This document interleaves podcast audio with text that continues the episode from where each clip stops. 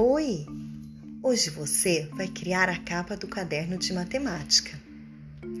Para isso, eu vou pedir para que você observe se a matemática faz parte da sua vida.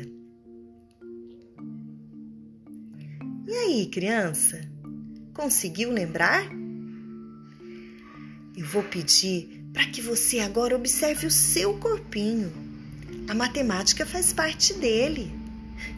Mas como assim, tia Vanessa? Quer ver? Observe o comprimento do seu cabelo, o número do calçado que você usa, quantos quilos você pesa, o tamanho da sua roupa. Viu que legal? A matemática faz parte da nossa vida. Ande pela sua casa e observe que você vai encontrar diversas formas geométricas. Que legal, hein? Nós encontramos a matemática quando a gente gosta de colecionar algo, a gente está fazendo conjuntos. Que interessante, hein?